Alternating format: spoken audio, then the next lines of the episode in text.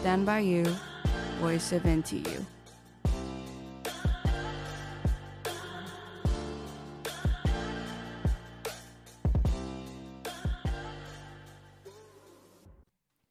Hello，大家好，欢迎收听台大之声 Voice of NTU，我是今天的主持人燕珍。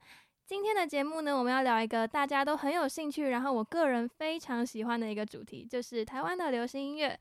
那今天的节目呢，我们邀请到台大流畅社的副社长，也是今年流畅营的总招蔡承岳。Hello，陈月。Hello，燕珍。好，其实我跟陈月认识呢，是因为我们是陶友会认识的。对，然后那个时候他在我们去年之夜啊，有上台唱歌，我就觉得哇，这个人好厉害哦。然后呢，他那时候我们会卡的时候，他还参加，他还当我们的评审。哦，然后呢，今年我们之夜原本我也有机会上台唱歌的，啊、真的、啊，对我也有机会上台唱歌，但就是因为疫情的关系，所以取消。哦，对，没听说。然后呢，那时候我就在想说，我要怎么临时抱这个佛脚呢？赶快找陈悦。所以呢，今天的节目我们不只会跟大家聊就是华语的流行音乐啊，我们还会教大家一点点唱歌的小技巧，OK 吧，陈悦？可以，可以。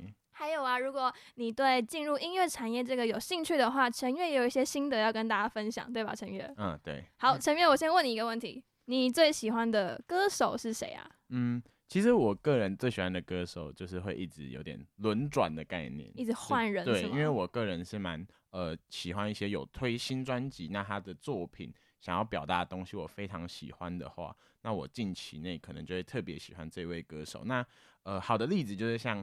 呃，萧煌奇老师，我都叫他老师，因为他的作品真的是非常厉害。那另外一位也是去年有发行专辑的张韶涵，对，他们两个在新专辑让我认为他们非常厉害，所以最近最喜欢的歌手是这两位。哦，所以你是会听作品去喜欢歌手，嗯，这样子哦，这样感觉很专业。像我就是看脸吧，蛮看脸的。好，那你平常喜欢听的音乐类型啊，风格是哪一种的？嗯，其实最最主要就是华语的流行乐，我都算是蛮喜欢的。那国外的，呃，西洋的、韩国的、中国的，其实都有。但是我认为华语的，呃，尤其是台湾的作品，在呃歌词或者是比呃或者是他们旋律方面，会比较贴近我们的市场。对，会让我自己也比较有感动。对，所以我自己会比较喜欢听华语流行乐。嗯、那呃，但是在这些我喜欢的共同作品里，其实最大的共同点是他们会呃很有创造力。对，他们可能会尝试新的和弦啊、新的歌词，或者是甚至新的编曲，来让呃听众达到一个不一样的效果。那这会是我非常喜欢的专辑。是说像不同的风格混搭这种感觉吗？嗯嗯嗯嗯，像呃，我举例，好像我刚才提到张韶涵，她在最新专辑里面有一呃有一首歌叫《引路的风筝》，对，那她她一开始就会先用很强烈的 beats，就是非常重低音的。Beats 在那边咚咚咚，然后就后面是搭配张韶涵非常高亢的声音，做来做一个很大的反差。那他这张专辑也是在告诉大家说，哎、欸，我现在要回来复仇的感觉。哦，复仇的感觉。对对对。好，大概大家如果大家知道张韶涵的一些故事，大家可以理解。嗯，嗯，好。那我想问一下哦，就是你从什么时候发现自己好像特别喜欢这类型的音乐？呃，其实我自己必须要说，我在音乐的路上。起步的蛮晚的，因为我高中并不是音乐类型的社团，对，那我自己是在大学，就是因为我之前有读过别的大学，那在那边才开始正式有在唱歌，那甚至是辗转来到台大之后，才开始有在练习唱歌，以及开始有很多表演的机会，所以，呃，我会认为很多在高中就有参加过音乐新社团的朋友们，其实在这方面的经验会比我来的多，所以其实在一开始上台的时候，我都是很。怯场的，我就会觉得啊，这些都比我厉害。看不出来耶。对，就是有在慢慢练习，就至少要装到自己好像是很会音乐的人。Oh. 对，可是其实呃，我之所以在大学才开始上手，然后也也算是得心应手，是因为我呃小时候有学过古典音乐。对，也要感谢爸爸妈妈小时候有把我拖去练钢琴啊，再、oh. 学一些乐理，所以其实上手的还算还算快速这样子。那是什么什么样的契机让你？开始喜欢就是唱歌或是这类的，嗯呃，好好难说哟。应该说哦，因为我曾经参加过台大流畅营，然后这不是自入，就是 因为我那个时候台大流畅营，它就是一个一开始是以讲师当做一个重点宣传，因为像之前我在广告上看到，就是哎，讲师是蔡健雅。就会蛮吸引人的，然后我就报了，然后结果刚好就上了，所以然后刚好刘畅营是由我们学校刘畅社直接呃举办的一个营队，所以我后来来到台大，我就顺理成章的进入这个社团了，嗯、对。所以那个时候是因为喜欢歌手，所以进去的是吗？对，就是觉得台湾很少有能有这样的营队。哦，对，我记得有一年好像是张惠妹，对，哦、前年的事情了。结果今年的讲师也非常的厉害，不过需要卖个关子。好，对那好，卖个关子，卖个关子。好，那可不可以就是深入一点的跟我们介绍一下你喜欢的音乐的风格？呃，我喜欢的风格其实基本上是。呃，和弦要很多变，对，因为像其实我自己也非常喜欢的歌手是许佳莹，那她的专辑很多歌曲都会是自己创作的，嗯、那她在和弦上的使用就会蛮巧妙的，因为其实大家都会说华语流行音乐啊，就是找八个八个和弦，然后呃，就是会有很固定的和弦，对，那很多歌曲都可以套进去。对，像是晴天啊、T 二一三一二一啊，或者是梁文音的分手后不要做朋友这类的歌，大家就觉得哎，怎么都可以套进去，所以常常华语流行音乐就会被别人诟病，哎，怎么都长一样这样子。所以我自己是觉得，其实只要旋律写得好听，那我个人也会蛮喜欢这首歌的。但是如果它的和弦可以多变换的话，就会显得非常厉害。像我自己想要提一首大家可能都没有注意到的歌，像是呃是呃那个李千娜的《查某囡仔》。对，蛮有名的一首歌，然后大家也觉得耳熟能详。可是其实它在和弦使用方面是蛮巧妙的。那这首也是来自萧煌奇 老师的作品，这样子。哦，那我有点好奇，就是只有华语，就只有台湾的流行音乐有这样的问题吗？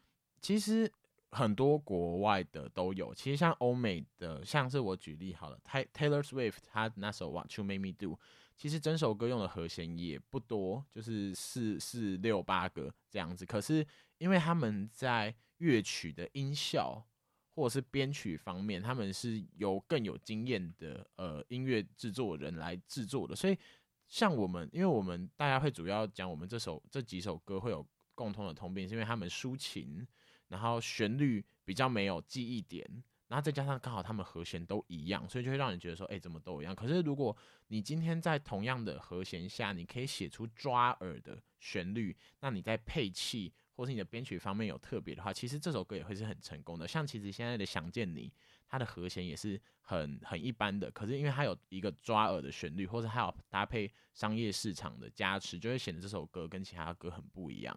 抓耳是像韩国歌那样子，其实对对对对对对对，哦、其实韩国很多那个呃抒情歌也都会让人抓耳，像艾莉，我自己也蛮喜欢的，对。你要多讲一点他吗？啊，啊，其实我没有很了解艾莉，可是我会，我个人也会觉得韩国的华，呃，韩国的流行音乐有很多也会有蛮多，就是让人哎、欸、一听再听的那种感觉，嗯、尤其是韩国很多综艺节目，韩综。那我之前很喜欢看那个《看见你的声音》，对，就会觉得他们每一首歌的编曲都编得好好哦，然后。结果后来被呃中国那边拿去之后，其实中国也做的很好，可是会觉得哦，韩国的歌曲怎么可以这么不同？哦、对。那我可以问一个私人一点的问题吗？哎、嗯欸，不是，也不是说私人，我可以问一个就是我自己想问的问题吗？那你觉得田馥甄的歌怎么样？因为我个人超喜欢他。啊、真的吗？嗯。其实我我我我 就是之前我姐姐在我大概国一国二的时候，她因为。他出了一张专辑叫《To Hebe》嘛，我忘记我其实我忘记我几岁了。那时候我姐买了这张专辑，然后她非常喜欢听。那呃，我自己会觉得田馥甄的专辑非常多吟唱的部分，他会一直哼，轻轻的哼嘛。对，那那个时候的我就就是听不太懂，就觉得他怎么都长一样这个样子。嗯、对，那田馥甄在他的专辑，因为他是创作的专辑，所以对于我们呃很多创作者而言，他们我们会认为呃七七和弦是一个很创新的。和弦来使用，但是其实七和弦，因为大大家都这么想，所以其实七和弦变成一个比较滥用的和弦了。对，这种感觉没关系。不过呃，我讲呃，总归一句，其实陈田馥甄在他那张专辑里，呃，想要表达的东西很多，可是因为他想要在每一首歌做的事情都有太多了，会导致他每一首歌听起来会蛮相似的。哦，对，所以我也记得，其实，在那年的金曲奖，其实是蛮大的遗珠的。你说太杂的意思吗？呃，就是他每一首歌都想要放吟唱啊，都想要放七和弦，或者是编曲都想要做的很轻快、很抒情、抒情摇滚的感觉，就会变得其实好像每首歌都长得一样。对对。不过他在最近他进入中国市场之后，他其实田馥甄他变成一个呃非常实力派的唱将，不过创作的作品好像变少许多。对，所以我现在在二零二零年今天，我会定义他变成一个非常会唱歌的 vo 实力 vocal 这样子。我有发现，就是我自己去 KTV 唱田馥甄的歌的时候，会觉得跟其他的歌好像比起来特别难唱。嗯，因为他在专辑的呃录制上面，因为田馥甄，因为不是不是每个人的声音天生就可以到达那个样子，其实就连田馥甄也不是，所以他在。后置上面对人声会需要做非常多的处理，才会让他的声音听起来很空灵啊，很虚幻的感觉。哦，原来是这样。对，所以其实，在现场会比较难唱出那种感觉。所以，其实田馥甄在中国的歌唱节目上，其实就会表现出很不一样的一面。嗯，对，了解了 解。哦，我想问，就是呢，有没有那种像我不太会唱歌，我初学，然后我适合唱的类型，有没有这种歌？我还记得之前我。小时候就我不太会唱歌的时候，人家就老师或者是朋友都说什么，哎、欸，如果你想学唱歌，就是学梁静茹的歌。梁静茹、哦，对，我不知道为什么大家会这么讲，好像是因为梁梁静茹的歌就是朗朗上口，然后也不会有太高的高音，也不会有太低的低音这个样子。那其实我现在来看也是觉得还算适合。可是梁静茹的歌的话，比较困难的点是她的咬字很细腻。对，那大家很容易在唱这首歌的时候，很容易放。太多浓厚的感情进去，会导致哎、欸、听起来没这么的洒脱。Oh. 对，那我自己如果在男生方面，我会推荐毛不易，因为毛不易的音域非常的低，跟大部分男生一样，就他完全不用标任何高音。那如果你低不下去，你就可以稍微移一下调。Oh. 那毛不易的音域范围其实一点都不宽，而且毛不易的歌词非常的深沉。就是你要怎么诠释都是可以，都有自己的一套方法的。哦，对对对，原来是这样。嗯、好，梁静茹，大家听到了吗？可以先 从梁静茹的歌开始练。好，那我们聊一个比较，嗯，就是你从以前到现在，你觉得台湾的音乐产业啊，尤其是流行音乐这一块，你有没有觉得它有什么转变呢？嗯，其实我觉得从一开始到现在。其实都不脱离一个点是人，我就是我们想要更亲近音乐，因为我们手边有什么样的工具，我们就会利用它来做我们想做到的事。像其实当以前爸爸妈妈的民歌时代啊，那时候之所以民歌会这么的，呃，之所以会这么的普及，其实就是因为我们一把吉他就可以开始创作。那对于他们来说是最方便、最能够接近到音乐的方式。那在后。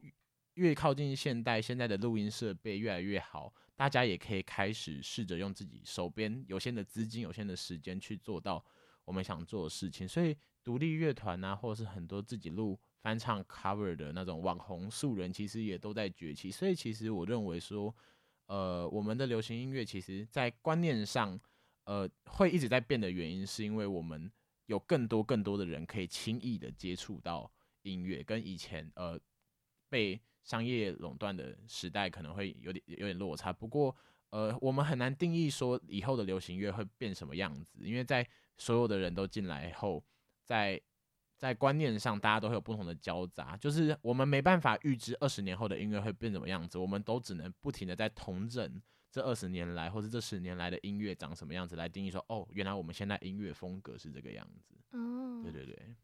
听以前的歌跟现在的歌，真的感觉出来差别蛮大的。嗯，因为其实，在设备上，就是我们可以放的音效，或是我们开始去容纳各个国家的旋律，或者是一些风格。对，尤其是现在近几年非常红的饶舌啊，或者是爵士，或者是有些后现代。后现代就是一种曲风，但是它是没有 vocal 的，哦，纯纯是乐器在演奏部分。有这很多种。大家开始去试验性的，哎、欸，这样听会不会好听？这种感觉，加上因为呃，像不同的平台上的那叫什么录音软体、编曲软体也写得越来越好，像 Apple 自己也有他们自己的软体，那里面也会有不同的音效、不同的和弦。那当这些东西都变成大家手边轻易可以碰到的东西之后，大家就可以不停的在试他们的排列组合。嗯、那对于人类来说，我们也会有更新的音乐是以前没有碰过的。对对对，那你自己本身也在创作吗？我自己因为有一个懒人癌的部分，所以之前有创作两首歌，都是为戏上的营队写的。不过因为我自己是嗯不太会创作的人啦，就是还在练习，所以那时候其实请教蛮多朋友的，对，所以也算是有一点点小作品量的。那你当时也是从吉他开始吗？还是、啊、没有哎、欸，其实我跟很多人不一样的是，我不我不会弹吉他，对，因为我是学键盘的，对。那哦，通常创作都会是键盘或吉他，因为这两件乐器比较好上手。嗯。那我有一个呃音乐班的朋友，他是说，在越来越以后，学键盘越来越吃香，就学吉他的人会稍微吃亏一点点了。为什么？是 太多人会吗？应该说，因为在我们所有的电脑录制软体里面，都是以键盘当做基础去做的，哦、对对。那吉他它当然是一个很棒、很抓耳的乐器，可是它在弹奏方面，它没有像呃八十八键的我们的键盘来的方便，对，它没办法这么快的就去做到一个音音音的变换，嗯，这样子对。那我自己因为是从键盘开始做的，所以我可能就是稍微先弹一些旋律，然后再去帮他们配和弦。那如果觉得和弦太太过于就是死板的话，那我就会试图去找一些哎、欸、流行乐，我听到哎、欸、这个段落不错，那我就就是抓它的和弦来借我使用这样子。哦，对对对。那就是你现在多了一些像是 KK Bus、欸、KK Box，然后 Spotify，还有什么像是接生，嗯、就像你说的，就是进入这个音乐门槛其实越来越低。那你觉得对于创作者或是对于喜欢音乐的人有什么样的改变吗？嗯，我认为最最大的一个好处是。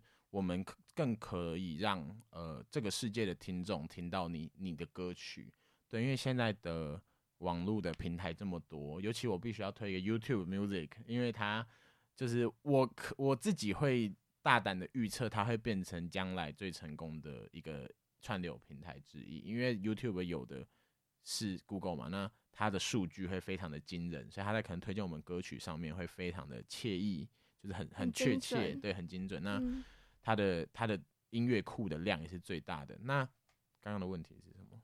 哦，就是对于创作者。哦、对，嗯、那因为我们可以借由这些平台轻易的让别人知道我们，那这是一个好事。如果你今天的作品非常吸引人的话，你可能在一夕间就会爆红。但是另外一个缺点是我们很容易被后浪给取代。如果你今天你稍微可能一个月都没有发新片，或是你都没有作品的话，那你很容易就会有其他人慢慢的淹过你。所以这也是为什么现在这么容易，大家都会说哦，这个人很那叫什么过气等等的，或者是我们要维持住一个人气的嗯方式越来越难，因为很多现在观众就是 U 光是看 YouTube 都是什么日更啊，或者是每周三一三五日就要固定出片，其实对于音乐创作者是那是有点困难的，因为我们会对于的自己的作品一定要一直不停的不停的去修正，因为可能。我们这一首歌将来还想要用个二十年，我们想要被传唱，所以我们不可能在这么快的时候就认为它是一个定型的作品。所以其实，在生出音乐作品方面是要蛮久的时间的。所以这在串流平台的兴起后，我们有更方便的管道可以让我们提升知名度。不过也很容易的，我们会容易被别人给取代，这样子。嗯，就是太多竞争者，对，真的很多。嗯从以前是那种大经纪公司推一个新人，嗯、然后到现在，其实你只要上传 YouTube 就可以当一个歌手。对啊，而且其实现在的设备的要求其实也变得更低，因为所有的科技进步之后，你不用有最顶级的设备，你也可以录出一个像样的 demo 了。嗯、对。好，那哦，就是我想要请问，就是如果我现在一个大学生，然后呢，我对音乐产业很有兴趣，你会有什么推荐或建议吗？呃，我认为应该要先找到自己想要做的定位。你想要做的是创作，或是你喜欢做编曲，或是你喜欢的其实就是纯 vocal 的部分。那像是纯 vocal，如果你喜欢的是纯 vocal 的话，其实我会蛮推荐去参加一些大专院校的歌唱比赛，或者是近年来也有一些呃电视台举办的歌唱比赛，像《声林之王》这样子。那它是一个很好的曝光机会。对，那。呃，因为你在上面准备的心力可以完全的放在放在 vocal 上，那或者是你也可以录制一些你的翻唱的 cover 作品，尤其是有一些新歌或是非常火红的歌，那就可以趁那个热度，刚好给大家看到你。那如果你今天是想要走创作或者是编曲的话，我认为端出自己的作品去投递非常重要，因为呃，现在大家可能三十分钟到一个小时就做出一首作品，而且他他花三十分钟做的，甚至不比你花三天做的还要烂，就是他他可能三十分钟就做的比你还要好，所以其实对于我们来说，我们很需要去做非常多的作品，不停的试验去修正自己呃曾经犯的错误或自己的。自己的作品还哪里还可以更好？所以我认为，就是现在就拿起你手边的软体，然后拿起吉他、你的乐器开始创作这件事情非常重要。那也不要害怕什么很丢脸、很羞耻。其实我们现在平台这么方便，你如果真害怕羞耻，你匿名丢上去，然后等到哪天红了再改回真名，这样也其实也蛮不错的，也是一个好方法。对啊。那最后呢，我们想要请教，可不可以跟我们分享几个唱歌的小技巧呢？呃，我觉得就是大家在唱歌的时候，初学者我们可以先试着做一些音色的变换，来让大家就是觉得，哎、欸，你这个人好像很会唱歌的感觉。但是我在查歌词，然后跑不出来。哦，你想要什么歌词？啊，没关系，我查到了。这快快快了。音色变换，音色变换。你说，你比如说，就是要唱高跟唱低哦，还是什么？呃，对，就是共鸣腔的转换会让你的音色变得不一样。像其实，因为我常常这样讲话，是因为有人说我这样的声音蛮好听的。但是其实我们在唱歌的时候，就会尽可能再把那个共鸣腔放在上面的感觉，就你整个人的五官都会提升，所以那它就会变得比较没有这么磁性，但是它会很有穿透力的这种感觉。你现在是在有穿透力的感觉？对对对对对。那平常讲话可能就会多放一些泡沫的 vocal fry 这样子。平常就是这样放松，嗯、是吗？嗯、对然后唱歌的时候就到这里。唱歌的时候就可以。那有听出来我的差别吗？查到了吗？哦，对，查到了。那呃，我就想说拿一首歌曲《想见你》来当做示范，因为这蛮红的嘛。好啊。好，那就我先会用一种比较呃共鸣腔放低，那再把共鸣腔放高的感觉。好。想见你，只想见你。未来过去，我只想见你，穿越了千个万个时间线里，人海里相依。还有就是，大概是这种感觉，有差别吗？没有差别。好，那我要做，那我要做认真一点了。好，来。想见你，只想见你。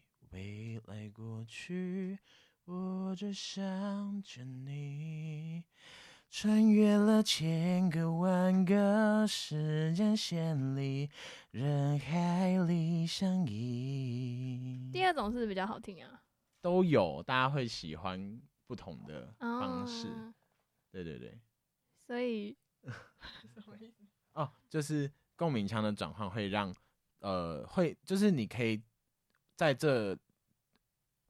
就是你可以借由共鸣腔放低或放高，来让你的音色或让你的情感达到歌曲想要诠释的感觉。像如果我两种混用的话，因为其实每一句的歌词都有他想表达的东西。那如果混用的话，他可能就会是想见你，只想见你，未来过去，我只想见你，穿越了千个万个时间线里。人海里相依，对，就是可以在歌词里面去加入你想要表达的东西，对，那就有简共简单共鸣腔的转换，就可以让呃，就可以让整句歌词不会显得很平淡。的感觉。所以你是在唱歌的中间，然后转换？对对对对对。知道怎么练习？呃，练习的话，其实就是我们通常都是练习同一颗音，就是同一个音高，像是啊。呃那一开始我们可以先用放低沉的，啊、呃，对，就是有点哦啊啊，用胸部去发共振的感觉啊、呃。那最后再练习用额头去发声的感觉，啊啊啊啊的那种感觉。有感觉你知道吗？你是就是第一个在我节目上唱歌的人，而且我刚刚就是从耳机里面听，这是没有修过的，我觉得很厉害。谢谢。而且是不是唱歌的咬字也不太一样？就是我个人，因为我自己下巴蛮大的，所以平常讲话就很容易拖拖的，所以在唱歌的时候就特别就是把假装自己有虎牙的感觉，然后咬 字对对对，要咬字清楚，比较清楚一点。哦，对那还有什么小技巧吗？小技巧吗，我认为像是有很多尾音的部分，就是大家可以练习，因为这是我自己的问题，就是我以前尾音撑不住，那他可能就会有点呃，像虚虚的吗？不算虚虚的，反而是有点太重的感觉，像是。我只想见你，这就是其实没撑住的感觉。但是其实如果你有撑住的话，它应该是一个渐弱。我我要找一句：时间线里，人海里相依。因为就是一个舒服的结束，它应该是稍微有点抖音，然后再渐弱的感觉，哦、对，对对。那这样怎么练习？要怎么练习？就是你要练习在唱尾音的时候，其实你的腹肌。是非常用，呃，也不算用力，就是支撑住，不能过于紧绷。但是它是相依去做结尾的，因为它需要你的呃你的核心出力。那如果你核心没出力的话，很容易就会呃的感觉。我们下次做一集完全在教唱歌的好不好？可以吗，陈月？那我可能要回去备课一下。但我还是不要就是在这边示范给大家看好了，听陈月的就好。好。那还有什么吗？可以跟大家分享的音乐小技巧嘛，唱歌小技巧。嗯、呃，我觉得大家在呃，就是回到刚刚的，我觉得在共鸣腔的转换以外，大家也可以试着对一首歌去加入你自己的诠释。这个在二零二零其实蛮重要的，因为大家都有过，大家都有足够的人声后置软体来让你的音色变得好听，所以可以试着在歌曲里面去做。你想要表达的事情，就不是只是模仿那个原唱的，对对对对。像我之前有一个学妹，我有教过她一首歌，是《等到花儿都谢了》，啊，我知道，我忘记全名。那她的副歌就是一个蛮好表演的，像是你可以唱，你知不知道？你知不知道？这这是最平淡的，但是你如果想要多加一点，你就可以呃起承转合轻重。你知不知道？你知不知道？嗯，对对对对，那下一句也是。我等到花儿也谢了，的感觉，感觉很深情。对对对对，嗯、那其实不同人都会有不同的诠释的方法，所以你也可以唱。我等到花儿。也谢了，其实都有自己可以诠释的方法，所以对于我们呃现在二零二零还想要唱歌唱的跟别人不一样的人，其实找到属于自己想要诠释歌词的方法是蛮重要的。对对对，好，那谢谢成员跟我们分享了那么多，我们今天的节目就先到这里。那我自己是很期待我们之后再做一集，就是教大家怎么唱歌，因为我真的好好奇，我好想知道。好，谢谢陈月，谢谢燕子，谢谢大家，下次见，拜拜。拜拜。